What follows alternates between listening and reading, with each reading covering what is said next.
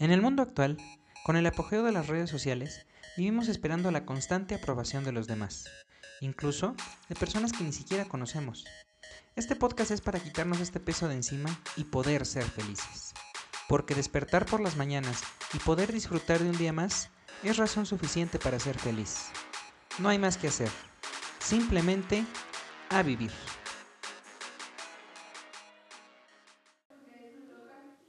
Seguramente has escuchado en algún momento la frase el conocimiento es poder, y en este episodio voy a comprobar la veracidad de ella, y además voy a proporcionarte algunos ejemplos.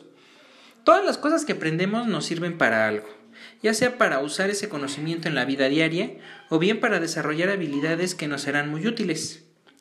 Un ejemplo muy marcado de esto es aprender primeros auxilios. Probablemente sea el más obvio, pero vale la pena mencionarlo. Todos tenemos claro que este tipo de conocimiento nos puede dar la capacidad de salvarle la vida a una persona, ya sea reanimándola en el momento o bien manteniéndola con vida mientras llegan los servicios de emergencia para trasladarla a un hospital.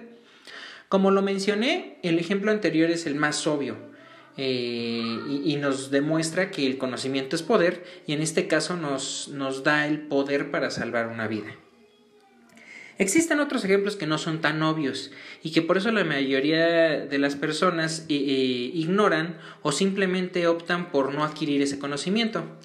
Un ejemplo de esto eh, que menciono es la materia de matemáticas. Por lo menos en México existe un porcentaje considerable de estudiantes que les cuesta trabajo hacer cálculos, pero como culturalmente se piensa que este tipo de conocimientos no van a ser utilizados en el futuro, optan solamente por aprobar la materia con el mínimo necesario. Total, lo que se piensa, ¿no? Ya con eso me olvido de ella. Pues déjenme decirles que este tipo de conocimiento es de aquellos que, que no se van a utilizar a lo largo de toda la vida, de manera directa, pero sí de manera indirecta. El objetivo principal de, impartir matemáticas en las escuelas no es que aprendamos a calcular la hipotenusa o, el trinomio cuadrado perfecto, sino desarrollar en los alumnos habilidades lógicas. ¿No se les hace raro que los ejercicios de matemáticas se llamen problemas? En efecto, la parte lógica de nuestro cerebro es la que nos ayuda a resolver problemas.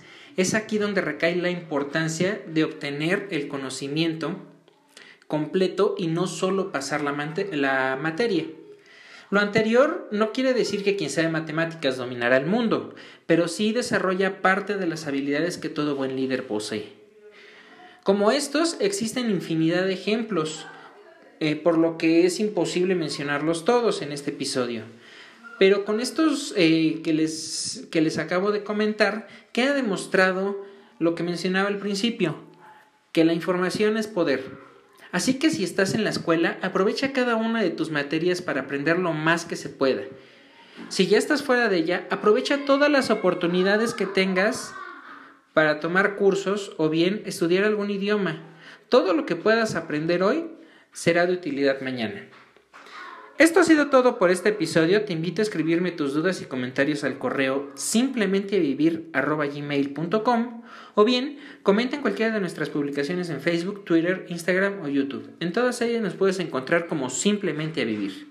Y recuerda, despertar por las mañanas y poder disfrutar de un día más es razón suficiente para ser feliz. No hay más que hacer. Simplemente a vivir. Hasta luego.